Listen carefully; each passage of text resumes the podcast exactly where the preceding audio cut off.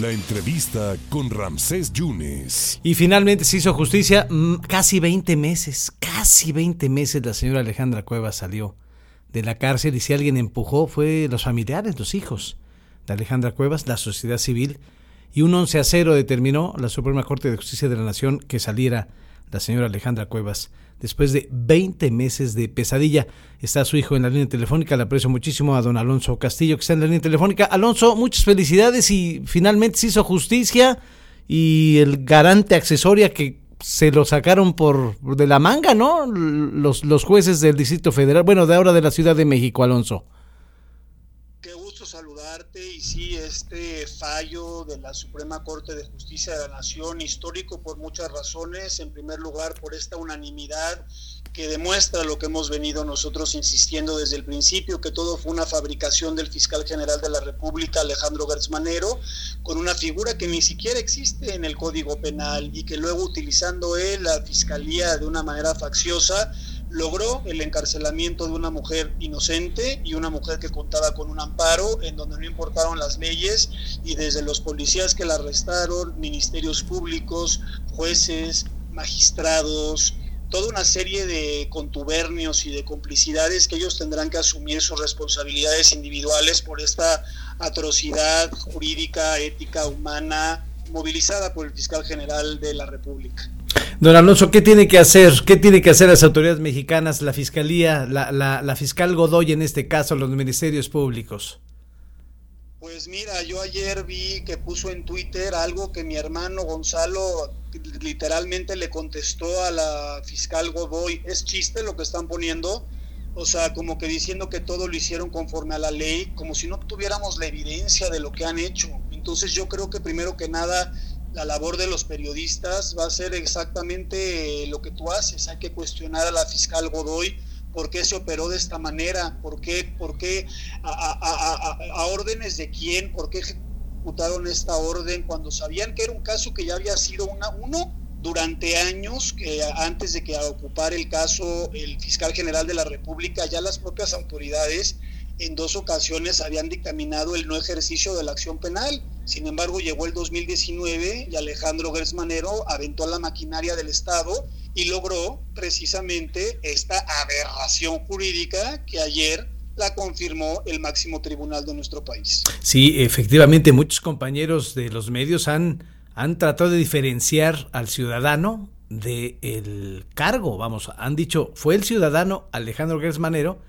pero no procedió la denuncia en el 2015 y cuando fue fiscal es cuando ya procedió esta situación, pero han querido ser muy enfáticos en, en dividir ¿no? al ciudadano de el quien es propietario del cargo, pero pues creo que ahí se ¿no? sí, eso mira, para empezar ha sido el argumento del fiscal general de la República que me parece un descaro en estas últimas entrevistas que dio a modo a, a, periodistas entre comillas, sí que, con poca dignidad y vergüenza le dieron espacio para difundir mentiras y para no hacer los cuestionamientos que le tendrían que, que haber hecho al fiscal general de la República, diciendo que él es solo una parte, una víctima, cuando ha utilizado la Fiscalía General de la República en, desde que asumió el cargo para lograr esta venganza que nosotros no entendemos cuál ha sido la hazaña en contra de nuestra familia y por qué ha, por qué ha logrado esto. Y te pongo nada más un ejemplo muy claro. Él dice,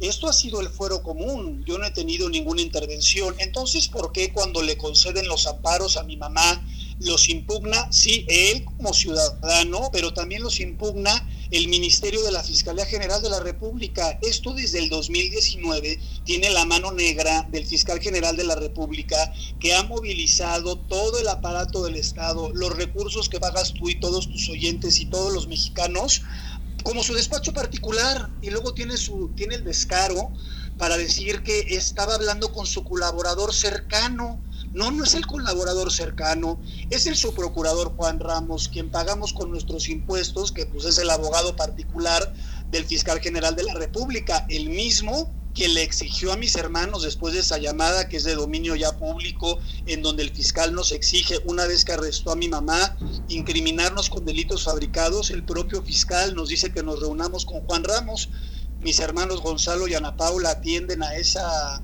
reunión dentro de la fiscalía y el subprocurador les dice, trajeron el documento por escrito que les pidió el doctor. Mis hermanos les dicen, oiga, nosotros no traemos ningún documento, pues ¿cómo que va a haber un documento? Nosotros veníamos a hablar con usted, no hay nada de qué hablar. Entonces, ese cuento mm, se sustenta con los hechos que hemos traído nosotros desde el principio. Nosotros tenemos la verdad, de nuestro lado la evidencia y las pruebas. Y bueno, ¿qué más eh, eh, prueba de lo que ha ordenado el máximo tribunal del país? Eh, don Alonso, para cerrar, ¿se van a quedar ustedes con él? ¿Usted disculpe? No nos vamos a quedar con el usted disculpe, pero yo creo que la sociedad es la que debe de estar también junto a nosotros que nos ha apoyado indignados, porque esto no puede ser usted disculpe, o sea, vamos a vamos a permitir que funcionarios de la Ciudad de México y también el fiscal de la General de la República no se sometan al escrutinio necesario y que respondan por sus actos, porque esa juez del 67, ese magistrado que hasta hace poco ocupaba la cuarta sala penal, ¿cuántos casos le habrán llegado de consigna para que ellos mismos eh, dejen sin libertad a personas inocentes? Es decir, esto es una cuestión que le corresponde también a la sociedad. No podemos permitir que la libertad y la justicia estén en manos de sicarios, de mercenarios que con un garabato enterraron a mi mamá en la cárcel y a toda una familia y pulverizaron el Estado de Derecho del país. Don Alonso, por favor, le da nuestros respetos a su mamá y a su abuela y le agradezco muchísimo su generosidad para con nosotros.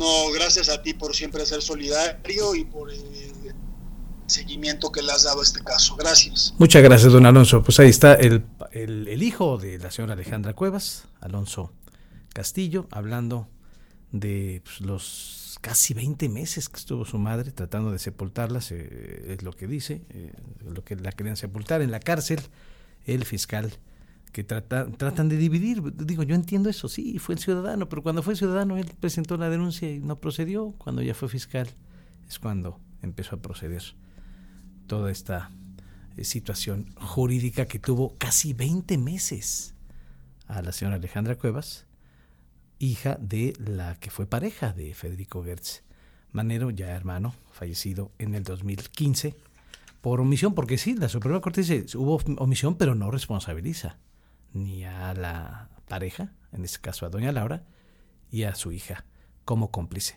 Alonso Castillo.